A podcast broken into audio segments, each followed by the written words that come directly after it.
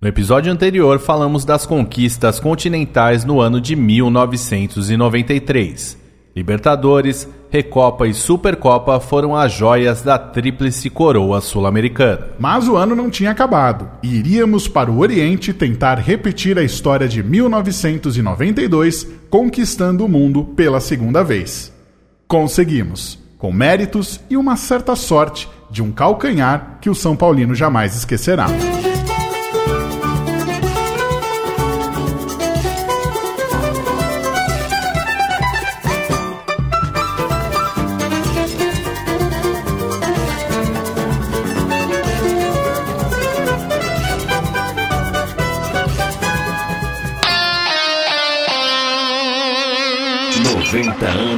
Três cores. A história do São Paulo contada em podcast. Episódio 35. O Bi Mundial com gol de calcanhar. Estamos começando a 35ª edição do 90 anos em três cores. Muito prazer, eu sou Magno Nunes, ao meu lado aqui Vinícius Amário. Tudo bem, Vini? Tudo certo e você, Magno? Tudo certo também. E olha só, você que está curtindo aqui o nosso episódio deve ter notado que a música de abertura é um pouquinho diferente, né? A gente estava aqui pesquisando para encontrar uma música bem legal e a gente descobriu que o músico Pepeu Gomes fez uma música chamada Toninho Cerezo, Vinícius Amário. É verdade. E claro que como estamos ainda em 1993, ele foi uma peça fundamental naquele ano e no jogo que vamos falar hoje também, não podíamos deixar a oportunidade passar. E é aquela música que tem cara de futebol, né? Sim. Aquele instrumentalzinho legal, né? Música de canal 100. Boa. Muito bem, muito bem colocado. Bom, seguinte, a gente está na edição 35. Mas se você quiser ouvir todas as outras edições do nosso podcast, é muito fácil. Se você tiver Spotify, é só colocar na busca 90 anos em três cores e aí você já aproveita e segue. Esse que é o único podcast oficial do São Paulo Futebol Clube. Toda sexta-feira, logo pela manhã, você já acompanha um novo episódio. Agora, se você não tem Spotify, fique tranquilo, esse podcast está disponível no aplicativo oficial do São Paulo. Se você ainda não baixou, fica a dica. Vá agora ao Google Play ou à App Store e baixe gratuitamente essa ferramenta de interação com o tricolor mais querido. Bom, todo mundo já sabe, todo mundo que já acompanha aí o nosso podcast desde o começo do ano sabe que no começo temos o quadro Nas Ondas do Rádio a gente traz aí momentos históricos importantes do São Paulo, gols espetaculares. Só que assim, agora no começo, é só um trechinho. Vamos ver se você adivinha que gol é esse. Nas ondas do rádio. Paulo, bom toque de Cafu para a balinha, deu curtinho, buscando o Toninho Cerezo, inverte o jogo aqui na esquerda para André, André desce, Leonardo já abriu aqui pela esquerda, André prefere prender, vai para o meio, ele viu o Toninho Cerezo pedindo, vê o Cafu pedindo também, boa bola para Cafu, dominou, cruzou. Nas ondas do rádio. Ah, acho que eu já sei qual é, hein? Mas Será? fique ligado que no fim do episódio tem a narração completa do lance. Bom, Vinícius Amaro, no episódio passado a gente teve várias declarações de jogadores e contamos aí toda a história da Tríplice Coroa Sul-Americana. Primeiro aquele passeio contra a Universidade Católica lá na Libertadores. Depois a gente bateu o Cruzeiro na Recopa e ainda teve o título da Supercopa em dois grandes jogos contra o Flamengo. É verdade, a gente já contou alguns fatos importantes daquele ano de 1993, mas como seguimos naquela temporada, só que mais pro fim do ano, vamos lembrar outros acontecimentos. Bom, rapidamente, dia 15 de outubro, dois sul-africanos, o Frederick Clerc e o Nelson Mandela, ganharam o Prêmio Nobel da Paz. Aqui no Brasil, o ministro da Fazenda, Fernando Henrique Cardoso, anunciou o Programa de Estabilização Econômica. O chamado Plano FHC criou a URV, que era a Unidade Real de Valor Indexador, que seria a base para a nova moeda, o real. O presidente Itamar Franco relançou o Fusca depois de sete anos fora de produção. Nas telonas, o sucesso era Jamaica Abaixo de Zero, um filme muito legal baseado na história verídica da estreia da equipe de bobsled da Jamaica nas competições dos Jogos Olímpicos de Inverno em 1988 no Canadá. Esse filme é demais. E nas rádios Mentiras era a balada que projetou Adriana Calcanhoto ao cenário nacional. Nada ficou no lugar eu quero quebrar essas xícaras. Eu vou enganar o diabo. Eu quero acordar sua família. Eu vou escrever no seu muro e violentar o seu gosto. Eu quero roubar.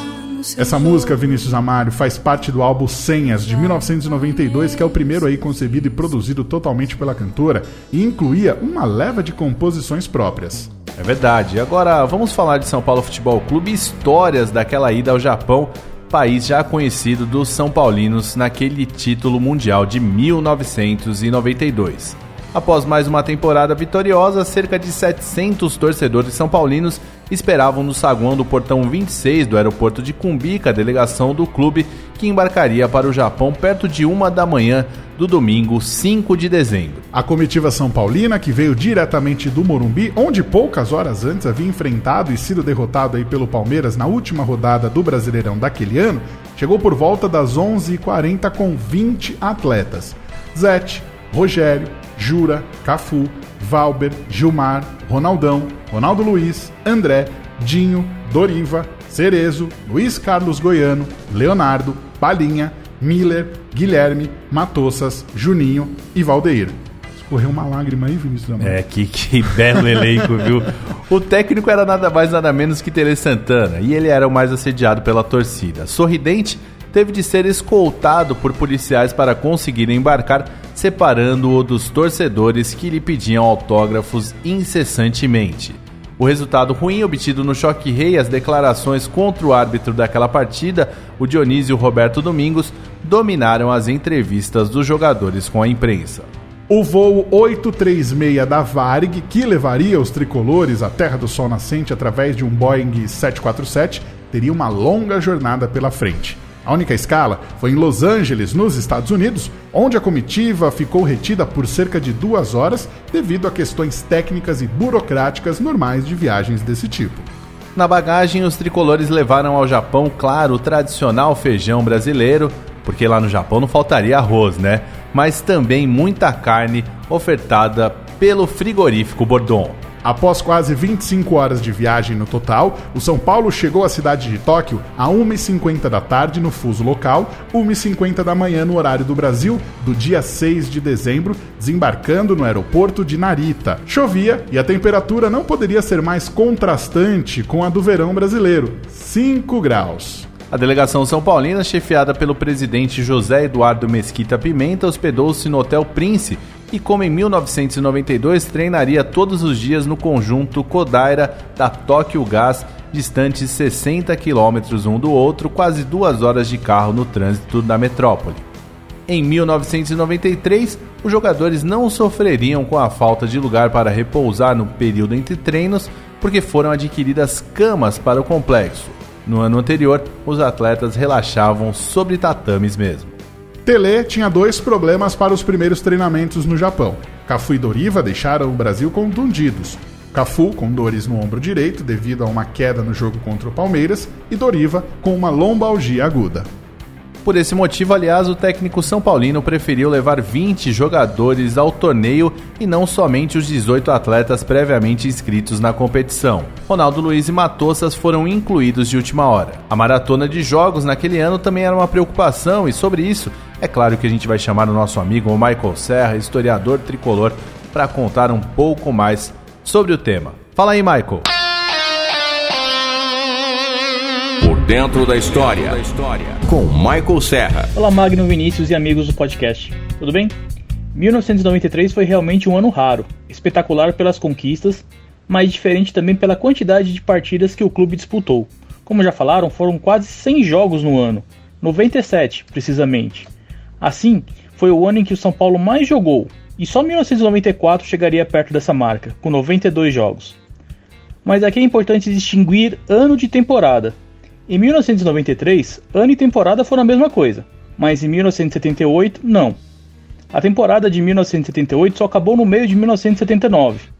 E naquela temporada, o São Paulo realizou 100 partidas, exatamente. Então vamos falar só de ano mesmo. Além de ser o ano com mais partidas disputadas, 1993 rendeu ao tricolor a terceira melhor marca de vitórias da história do clube, com 47, só atrás das 49 vitórias de 1956 e as 50 vitórias de 1982. E apesar da ótima marca de 163 gols marcados, o time ficou longe do recorde de 208 gols marcados em 1956. Os jogadores são paulinos também tiveram números incríveis. Nove jogadores tiveram mais de 50 partidas no ano. Dinho e Zete foram os que mais jogaram, com 78 e 70 jogos, respectivamente. Aliás, é de Zete o recorde anual, com 79 partidas, mas em 1992. E que tal fazermos um exercício hipotético, considerando as distâncias de cada município visitado pelo São Paulo em 1993, em relação com a cidade de São Paulo, em voos diretos de ida e volta?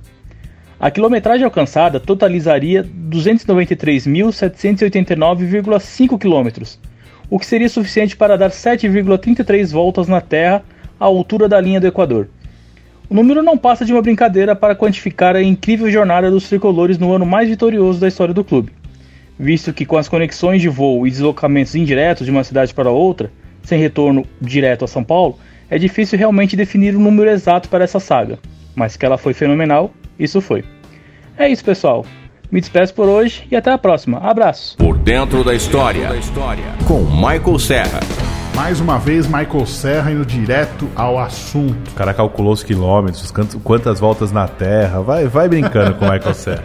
O técnico tricolor sofria também com o assédio da JFA, que é a Federação Japonesa de Futebol, que tentava contratá-lo para o cargo da seleção nipônica, no lugar do holandês Hans Oft. Outra preocupação da comissão técnica era com o fuso horário, né? A fim de impedir que os atletas trocassem o dia pela noite por causa da diferença de 12 horas, o Moraci Santana marcou treinamentos para aquela mesma tarde do dia 6, não deixando que caíssem no sono antes da hora. Esse foi um dos motivos para que o tricolor chegasse ao Japão com uma semana de antecedência em relação à data da decisão. Os organizadores do torneio queriam que o time embarcasse somente na terça-feira, dia 7, e chegasse em Tóquio na quinta-feira, dia 9, o que certamente abalaria a adaptação dos jogadores. Depois de aplicar uma sessão de 40 minutos de corrida leve, exercícios e alongamentos físicos, o Moraci assumiu outra tarefa, a de inspetor dos quartos. Às 8 da noite, ele zanzou durante todos os aposentos, verificando e impedindo que os atletas dormissem antes da hora combinada, que era às 11 da noite. A tática deu certo e o preparador físico tirou o cochilo do Miller, do Guilherme e também do André Luiz. Como é que será que foi? Foi aquele negócio se eu não durmo ninguém dorme, que quando a gente viaja faz aquelas brincadeiras para não deixar ninguém dormir, Magno? Eu acho que deve ter sido alguma coisa assim. É, e o dia 7 de dezembro marcou o primeiro dia de treinos com bola em solo japonês. Logo cedo, às 10 da manhã, sob um frio de 10 graus Celsius, os São Paulinos se alinharam em campo para a preleção do técnico Tele Santana e consequente bate-bola. Um simples dois toques entre os times titular e reserva. Só que é o seguinte, não era bem isso aí que o comandante São Paulino havia planejado inicialmente não. O treino seria tático, um trabalho especialmente elaborado para furar a linha de impedimento do Mila. Mas a presença de certo elemento considerado espião italiano alterou toda essa programação. E ausente da primeira parte do treino pela lombalgia que sentia, Doriva pediu autorização ao médico São Paulino, Dr. Sanches, para recorrer a um tratamento então pouco conhecido no Brasil, a acupuntura. Liberado, o volante buscou auxílio de um ex-São Paulino radicado no Japão. Na verdade, é um ex-São Paulino japonês de fato. É o Musashi. Quem que é esse cara aí, Magno? Vinícius Amaro, esse daí é o senhor Musashi Mizushima. Ele jogou nas categorias de base do São Paulo entre 85 e 88, chegando até a atuar no time do Expressinho, onde fez uma partida oficial pelo clube e tomou parte do elenco campeão estadual em 1985. O jogador japonês não fez muito sucesso no Brasil. Ele defendeu ainda São Bento e Portuguesa, mas na terra natal dele inspirou uma personagem em uma obra muito famosa na década de 90, Oliver Tsubasa, de Super Campeões. Inclusive, Vinícius Amaro, eu tenho uma tatuagem do Tsubasa aqui Grande no braço. Tsubasa. Com a camisa do São Paulo, bem bonita. Valeu, seu Musashi, obrigado aí pelos trabalhos. E com a orientação dele, Vinícius Amalho, o Doriva tratou-se com um especialista em acupuntura, o sensei Ishiwata, nas dependências do Prince Hotel. Vamos ouvir então o próprio Doriva em entrevista exclusiva ao 90 anos em três cores, lembrando dessa recuperação da lesão com um método até então novo. Oi pessoal, é o Doriva que está falando. É sempre uma alegria falar da, da preparação do Mundial de 93, né, onde nós tivemos o privilégio de sermos campeões. E eu me lembro bem que na chegada no Japão, eu eu estava eu tava lesionado, né, preparação, na, durante o Campeonato Brasileiro, que a gente também estava na, nas semifinais. É, eu tive uma lesão na coluna e, E aí tava a dúvida, né? Não sabia se ia jogar, se não ia jogar. E, e, os, e os médicos, né? O Dr. Sanches, na época, né? Ele, ele conversou com o pessoal lá no Japão e achou uma alternativa de fazer é, um trabalho de, de acupuntura. E a gente fez esse trabalho e, e me ajudou muito. Eu pude é, voltar a treinar durante é, aquela preparação. Treinei dois dias antes, né? O Tele tinha falado comigo que é, queria que eu jogasse se eu tivesse 100%. E aí eu, na sexta-feira, eu, eu consegui treinar normalmente, graças a Deus, consegui é, jogar aquele jogo. E foi sensacional, né? Podemos ser campeões e, e escrever nosso nome na história desse clube tão tão querido, né, que é o São Paulo. Chegamos à quarta-feira, dia 8. Amanheceu ainda mais frio, 4 graus e com o tempo bem fechado. No decorrer do dia, cairia uma chuva intermitente, por vezes forte, por vezes fraca, e acabaria agravando a sensação térmica. Alguns jogadores chegaram até temer pela neve. O uruguaio Matossas, único integrante da delegação São Paulina a ter presenciado um campo todo branco, lembrou que esteve no banco do jogo do Penharol contra o Porto na decisão do Mundial de 1987 nessas condições. E o nosso adversário, em Magno? O Milan chegou ao Japão por volta da uma da tarde naquela mesma quarta-feira. Ficaram hospedados no Hotel Okura e os italianos treinaram ainda naquela tarde no Centro Cultural de Esportes Nishigaoka. A delegação italiana tinha cinco ausências sentidas. Simone, Boban, Lentini, Brian Laudrup e Van Basten. Esse contundido havia mais de seis meses jogava bola, esse cara aí, viu? Talvez o mais importante jogador do time rival, Baresi, afirmou que a competição definia algo maior que o título mundial. Ele dizia que para os italianos aquela não era uma decisão de título qualquer, era um ponto decisivo na carreira de cada um, do treinador ao último reserva. Ou teriam a continuidade do grande Milan, ou seria o fim de um período de ouro. Isso porque falam que os caras vão para lá e não ligam muito pro Mundial de Clubes, né, Magno? Pois é, tô vendo. Apesar dos desfalques e de ter chegado à competição não com o status de campeão, porque o time do Olympique de Marseille, vencedor do velho continente em 1993, acabou sendo impedido de competir no Mundial. O Milan era uma equipe de alto nível, base da seleção italiana, vice-campeã do mundo do ano seguinte e com um histórico de três títulos mundiais obtidos, dois então bem recentes. Primeiro em 1969, o segundo em 89 e o terceiro em 1990. O São Paulo, por sua vez, não deixava por menos. Era o atual campeão mundial e vinha de três conquistas continentais naquela temporada, sem falar nas goleadas sobre os gigantes Barcelona e Real Madrid. Assim, não era de se estranhar o fato de que todos os 62 mil ingressos fossem vendidos com larga antecedência. Chegamos ao dia 13 de outubro, toda a carga de ingressos esgotada, como o Vinícius Amaro falou. Tudo foi vendido através de um sistema de telefone no intervalo de 10 horas. Os preços variavam, 700 ienes para os estudantes e até 9 mil ienes para a cadeira reservada, algo entre 6,50 e 83 dólares, levando para o dinheiro da época 1.500 a 22 mil cruzeiros. Em uma das poucas folgas dadas pelo mestre Tele, os jogadores foram fazer compras e os selecionáveis aproveitaram a folga também para aprontar documentos e renovar vistos. Só que estar livres dos deveres não quer dizer que teriam um dia fácil sobreviver bem entre aspas, né, em uma terra com língua e costumes diferentes pode ser um grande empecilho. Mesquita Pimenta relembrou aos colegas de delegação o que havia ocorrido com Elivelton ali no mesmo hotel um ano antes. O que aconteceu, Magno Nunes? Bom, ele estava de folga e tentou solicitar um prato diferente lá no restaurante que não constava no cardápio e, sem conseguir se fazer compreender, ele fez uma mímica e acabou soletrando, gaguejando bastante em português e como não poderia deixar de ser, o que ele pretendia comer era tomate. No final, ele ficou sem tomate. A gente tem essa coisa, né, de quando a gente tá num lugar que a gente não fala muito a língua, você fala pausado e acha que os caras vão entender, né? Então ele falou, tomate, e não adiantou nada, né? Uma coincidência nesse passeio foi que a delegação tricolor encontrou a italiana no mesmo local, também fazendo compras. Cerezo, aliás, ficou ressentido com os antigos colegas de trabalho que em momento algum cumprimentaram o jogador. O veterano tricolor disse que a resposta seria dada dentro de campo. No cair da noite desse dia de folga, Tele jantou com Saburo Kawabushi, presidente da Federação Japonesa, e com Tokiaki Suzuki, presidente da J-League, a liga local. Os japoneses não conseguiam se conter na tentativa de contratar Tele para dirigir os Samurais Azuis. Desconcentrado, Tele disse que não gostaria de tratar disso naquele momento. Só que nessa reunião o treinador não firmou o compromisso com os estrangeiros, rejeitando basicamente o contrato longo de quatro anos. Na realidade, Tele não chegou nem a jantar. Em 15 minutos, deixou o recinto. Só que é o seguinte, Vinícius Amalho, outro integrante da comissão técnica estaria deixando o tricolor naquele momento, ou ao menos não permanecia 100% no clube. Era o Moraci Santana, que tinha acertado a sua volta à seleção brasileira. Nos jornais japoneses, o espaço era muito maior para o time europeu, apesar do título conquistado pelo tricolor no ano anterior.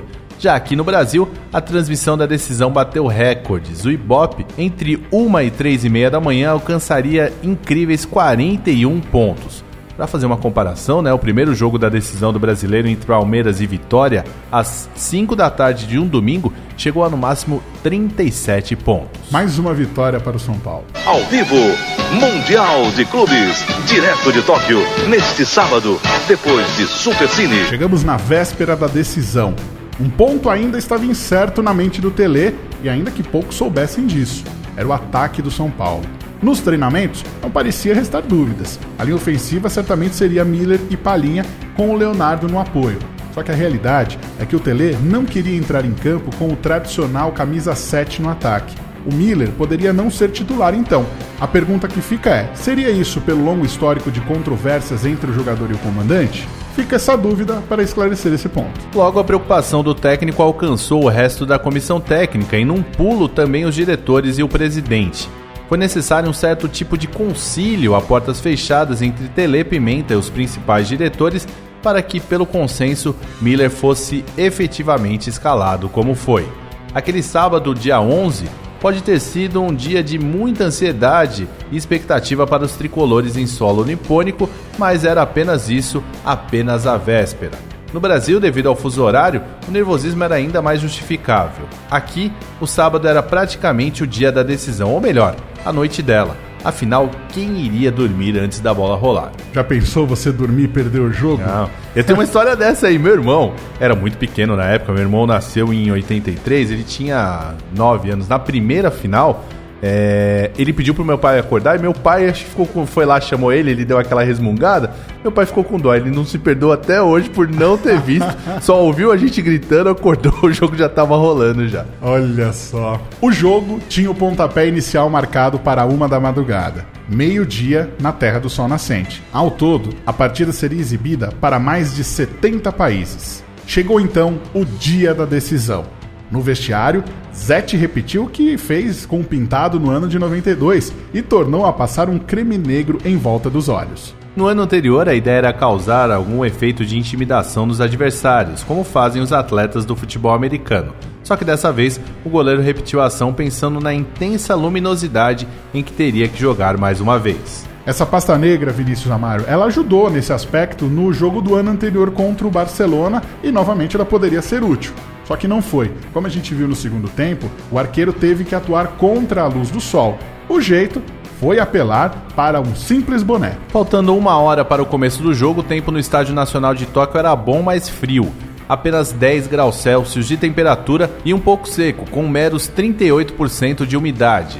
Já sabedores dessa situação, o roupeiro do clube José Araújo preparou o conjunto número 1 do uniforme do São Paulo com camisas de mangas longas.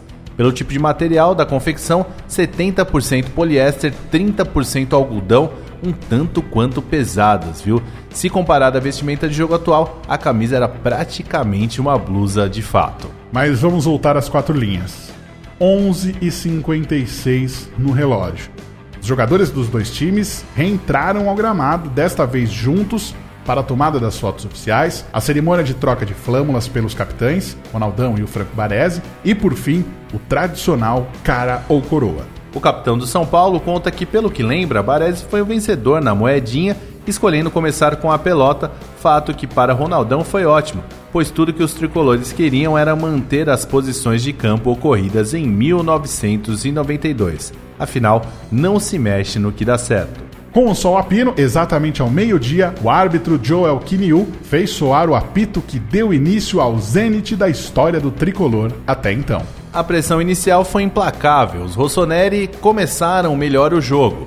Aos 13 minutos acertaram o travessão e Zete defendeu o rebote quase por sorte ou instinto. Somente aos 19 o São Paulo teve a primeira chance, abençoada chance em contra-ataque e só precisou disso, viu Magno? André Luiz, marcado por dois jogadores, acertou um lançamento para Cafu no outro lado do campo. A bola quicou, se amaciou na medida certa e o até então lateral de primeira cruzou para a área, onde lá encontrou os pés de Palinha, o camisa 10, que chutou para o fundo do gol.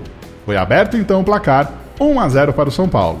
No intervalo de jogo, Léo Batista dava as estatísticas da primeira etapa na transmissão da Globo. Bom, nesse jogo de hoje, vamos então ver como é que o reloginho do tempo anotou tudo aí, como é que está registrado. Olho na telinha, vamos conferir a posse de bola das duas equipes.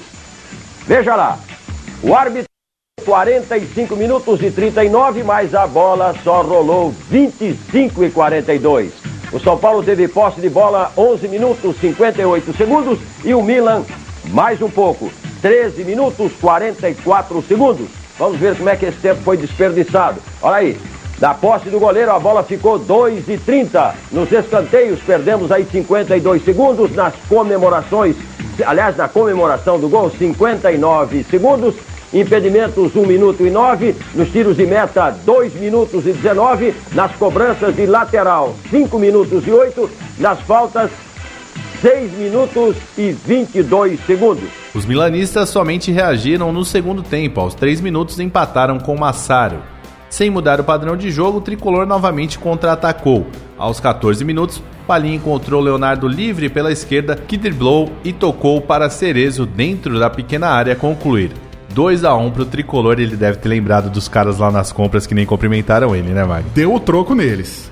E agora a gente vai ouvir uma narração bem especial. O Jura, né, lateral direito, reserva do São Paulo, ele ainda no avião que trouxe os jogadores pro Brasil, deu uma de narrador, Magno. Ô, louco. É, vamos ouvir.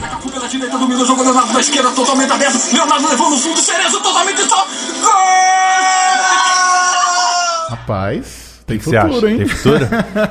Podia ter sido narrador. Isso era depois de mais de 20 horas de voo já, hein, Magno? Já pensou? No desespero, a equipe italiana partiu para as jogadas aéreas. Com 36 minutos do segundo tempo, conseguiram o empate. Seria uma lástima? Tudo levava a crer que a decisão ocorreria na prorrogação. O time que jogou quase 100 partidas no ano suportaria? Vamos ouvir o Doriva falando especificamente sobre aquele momento do jogo e a maratona daquele ano. Então, durante a partida, foi um jogo muito intenso, né? Muito disputado. É, o São Paulo estava tava, de fato desgastado pela temporada extensa que, que nós temos aqui no Brasil, mas se tratando de uma final de Mundial, né? Eu acho que a gente tira força é, lá de dentro para jogar e correr e lutar e, e foi o que aconteceu. A gente a gente conseguiu se superar e, e, não, te, e não temeu nada naquele momento, né? E a resposta veio aos 41 minutos em forma de prova definitiva de que se existe uma força maior no universo, ela era São Paulo Futebol Clube naquele dia. Só que antes de contar o final do lance, vamos ao começo dele com o Toninho Cerezo que fez um lançamento daquela jogada inesquecível. É porque o, o a defesa do Milan fazia uma compo, uh, uh, eles subiam o, o setor defensivo, né, para compactar a equipe. Então, você não poderia colocar muita força na bola, mas você tem, tinha que tirar dos zagueiros, né? E o Mila e o, e o Miller era muito rápido, né? O giro dele era fantástico, né? Isso facilita. Você vê, né? Lembra que a gente falou que tinha um treino lá pra, pra linha de impedimento do Sim. Milan e tudo mais? Não conseguiram treinar porque tinha um espião. E não é que teve o lançamento já sabendo dessa linha de impedimento. Mesmo sem o treino, os caras sabiam o que tinha que fazer, né, Mike? Exatamente. Miller, em jogada despretensiosa, ao saltar para escapar de um choque contra o goleiro, tocou de calcanhar a bola rebatida para o gol. São Paulo 3, Milan 2. Olha só, a bola pra Miller, apareceu na cara do gol, Rocha, bola tocada pro Miller, vai atrás, gol! Gol!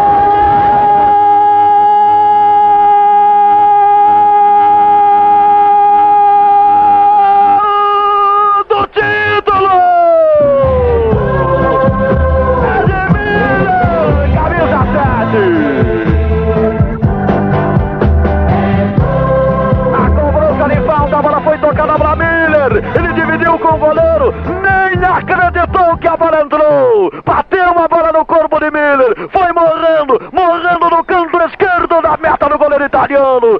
De Miller, de Miller. É um predestinado também no toque de cereço para ele. Miller, Miller, Miller, camisa 7. É o gol do título. São Paulo 3, Milan 2 e agora Rossi. Para toda a torcida São Paulina, pro Miller, pro Brasil e para mais ninguém. O Magno e o Cafu tem certeza que aquele gol foi consciente, não teve essa de sorte não, viu? Uma jogada consciente, ele sabia que o goleiro ia espalmar.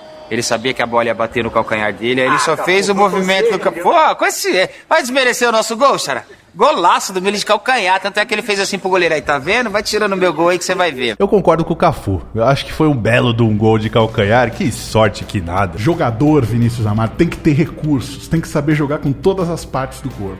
E o Miller tinha muito, né? E o que será que o Miller falou para os zagueiros italianos antes mesmo de sair para comemorar com os companheiros aquele gol tão importante? O que eu falei pro Costa Curta, cinco minutos antes do gol acontecer, é, estava 2 a 2 a partida.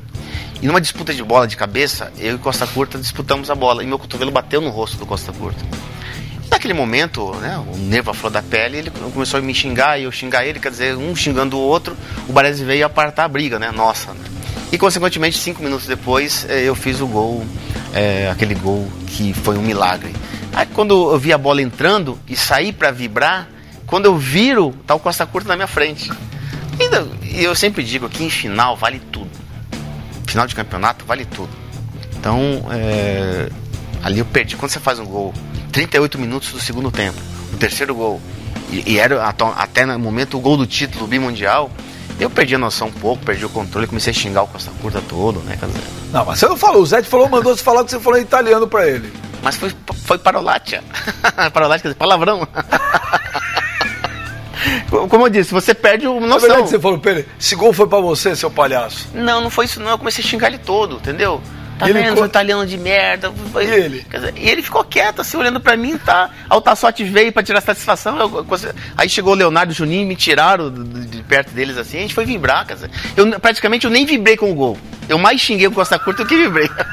Esse trecho, Vinícius Amalho, a gente extraiu de uma entrevista do atacante no programa Aqui com o Benja do Fox Sports. Achei que ele foi bonzinho nessa entrevista aí. Não foi bem isso, não, mas tudo bem, vai. Você falou, Miller, eu acredito em você, até porque depois desse gol aí tem muita moral e tanto que ele fez pelo São Paulo. E o que, que o Galvão Bueno falou na transmissão, Magno Nunes? Abre aspas. Encha o peito e grite bem alto. Bicampeão mundial de futebol. Pois é, Galvão Bueno, na transmissão da Globo, narrou o final da decisão em que o tricolor superou o Milan por 3 a 2 com o gol do título ocorrido nos derradeiros minutos do jogo. E claro que a gente vai ouvir aqui no 90 anos em três cores.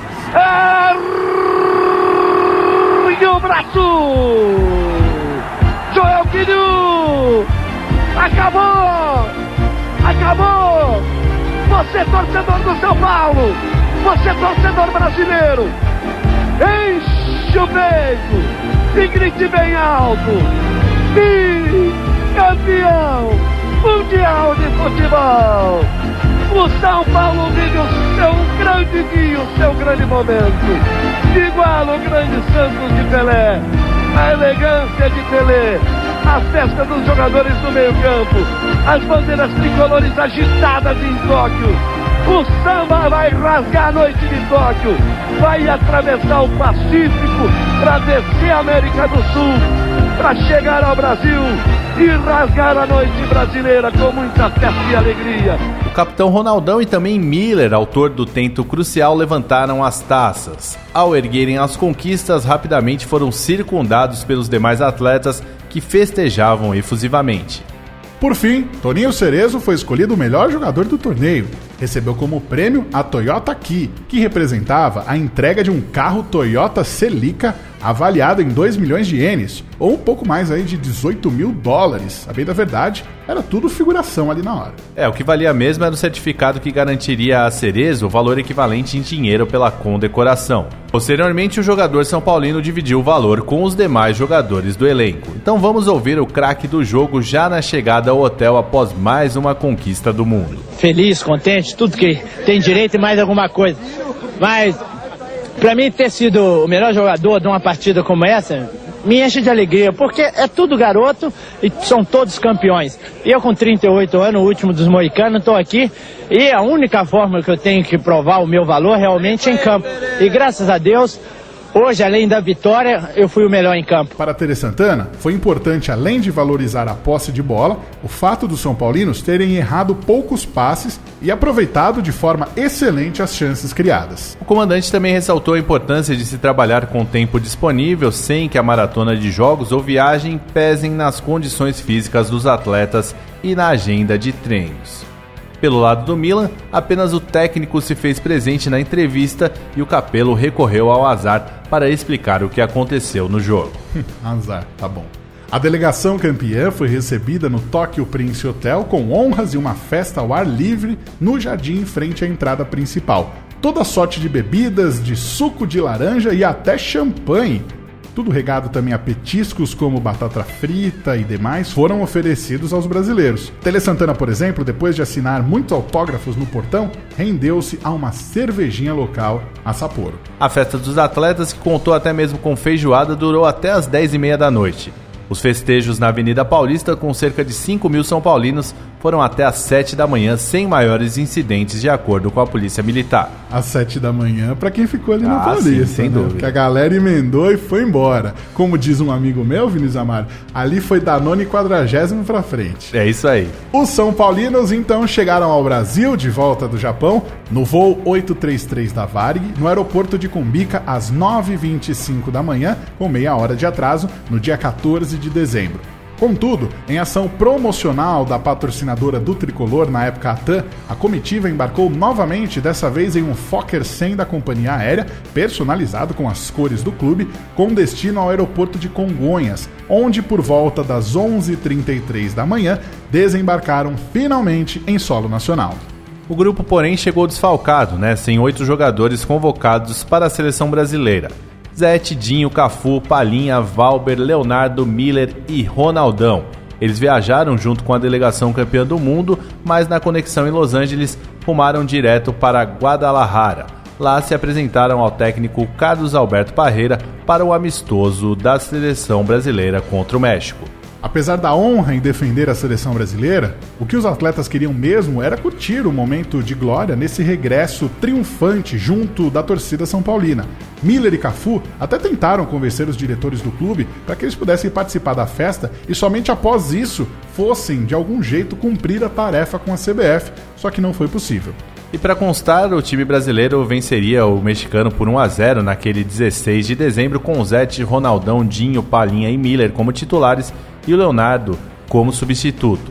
Cafu e Valber foram só a passeio mesmo. Cerca de 2 mil torcedores esperavam os campeões mundiais em Congonhas. A hora e meia de atraso em nada atrapalhou, servindo apenas para aumentar a ansiedade pelo festejo, que realmente começou quando o Tele Santana desceu do avião para a pista, carregando nos braços os dois troféus do torneio mundial.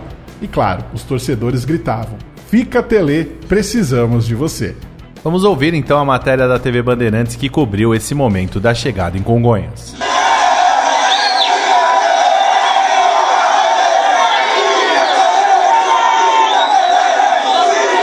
A partir daqui, do aeroporto de Congonhas, começou a grande comemoração pelo título mundial. Um título importante para todos os brasileiros. A torcida esperava o São Paulo. Os jogadores seguiram até o carro do Corpo de Bombeiros, onde seguiram pelas ruas da cidade até o estádio do Morumbi. Lá, pela preocupação, eles darão a volta olímpica. Na sequência, Tele depositou em confiança as taças da conquista ao vice-presidente do São Paulo, Constantino Cury, que recepcionou a delegação e a encaminhou ao carro do Corpo de Bombeiros, verdadeiros caminhões que alojariam os campeões no percurso pela cidade até a sede tricolor. Esses dois troféus oficiais ficaram, depois do cortejo, abrigados num cofre nas dependências do estádio até a inauguração do Memorial do São Paulo Futebol Clube no dia 28 de março de 1994. Só que isso não quer dizer que os São Paulinos mais fanáticos não puderam ver os símbolos das conquistas na Terra do Sol Nascente de imediato. O clube mandou produzir réplicas fiéis, com a devida autorização, para exposição aos torcedores no Salão Nobre do Morumbi, e depois, após a devolução das originais à Comembol e à UEFA, no citado memorial. Tamanha preocupação se deu pelo fato de que meses antes um dos troféus originais do Mundial de 1992 havia desaparecido misteriosamente e dado por furtado durante uma semana, até ser encontrado por um funcionário em um dos banheiros da área social do clube abandonado. Como é que vai fazer um negócio desse, Magno Nunes? Olha, te falar, é, é um caso de investigação. Voltando ao aeroporto, na área de desembarque, a imprensa teve rápido contato com os campeões. O Tele aproveitou para elogiar os atletas e criticar o calendário do futebol brasileiro. De Congonhas para o estádio do Morumbi, os campeões do mundo foram acompanhados também por um trio elétrico. O cortejo foi através das avenidas Rubem Berta, Pedro Álvares Cabral, Brasil, 9 de Julho, Cidade Jardim, Brigadeiro Faria Lima, Eusébio Batoso, Francisco Morato e João Jorge Saad até a Casa São Paulina num percurso de 20 quilômetros. A capital paulista se rendeu ao tricolor e foi tomada. Milhares de torcedores de carro, de moto, bicicleta e até de patins acompanharam o desfile, que, ao contrário do ano anterior, não teve paradas em postos oficiais da Prefeitura Municipal ou do governo do estado. Eram quase uma da tarde quando o carro de bombeiros chegou ao Morumbi. Do lado de fora do estádio Cícero Pompeu de Toledo, outra multidão aguardava a comitiva para o momento final da celebração, a volta olímpica dos campeões. Na pista de atletismo do estádio, onde deveria ser dada essa volta olímpica, o que se viu foi uma invasão de torcedores em júbilo e queriam comemorar junto com os ídolos. No fim das contas, foi uma volta semi-olímpica, só que ninguém reclamou desse fato. O evento foi encerrado com atendimento à imprensa no saguão principal e um breve coquetel em homenagem aos vencedores no salão nobre do estádio. Lá, enquanto saboreava uma justa cerveja e conversa com os amigos, o técnico São Paulino ouviu o coro se repetir, né, pedindo para que ele ficasse no São Paulo, e ali o treinador foi convencido ele ficaria no tricolor. Só faltava verbalizar novamente o acerto com o presidente Mesquita Pimenta, fato que ocorreu no dia seguinte. Que beleza, né? Que ano maravilhoso. E que bom, né? Que os japoneses não conseguiram convencer o Tele a trabalhar na seleção de lá. Ele acabou voltando e aí não tinha jeito, né? O cara ganhando tudo que ele ganhou em alta, campeão do mundo duas vezes, não ia embora do São Paulo, né, Mário? Eu fico imaginando o Tele, que é um cara que cobra muito, cobrando os jogadores japoneses. Coitado, ele dá uns gritos com os caras lá e o negócio vai ficar complicado. Seria algo legal, né? Mas antes de ir embora, a gente tem que colocar o gol aí, o gol do nosso É nas ondas do rádio, né, Magno? Vamos lá, vamos ouvir o gol de hoje. Quem será o autor e o narrador? Quem será, hein? Vamos ouvir. Nas ondas do rádio. São Paulo, bom toque de Cafu para a balinha, deu curtinho, buscando o Toninho Cerezo, inverte o jogo aqui na esquerda para André, André desce, Leonardo já abriu aqui pela esquerda, André prefere prender, vai para o meio, ele viu o Toninho Cerezo pedindo, viu o Cafu pedindo também, boa bola para Cafu, dominou, cruzou, para a balinha, na boca do gol, bateu, gol! Gol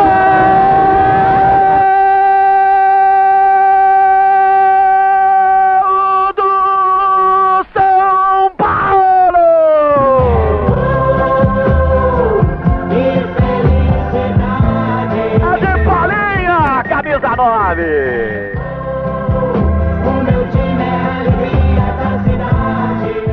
Tá aí o tricolor. Olha, o São Paulo chegou envolvente. Lançamento foi feito de André, inverteu uma bola para Cafu na ponta direita. Chegou Palinha. Ele cruzou pra Palinha na entrada da pequena área. Bateu firme de pé direito do jeito que ela veio. No cantinho esquerdo da meta de Rossi. Quando eram jogados 20 minutos do Estádio Nacional de Tóquio. Palinha, Palinha, camisa 9. São Paulo 1, Milan 0 e agora Rossi.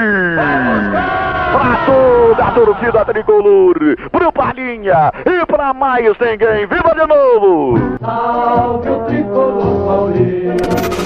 Nas ondas do rádio.